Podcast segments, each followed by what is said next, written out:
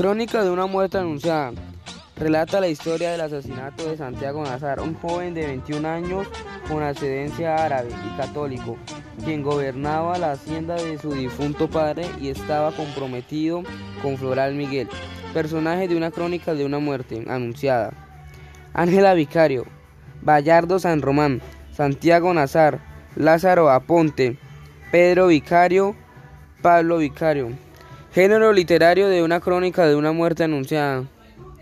Novela y policial.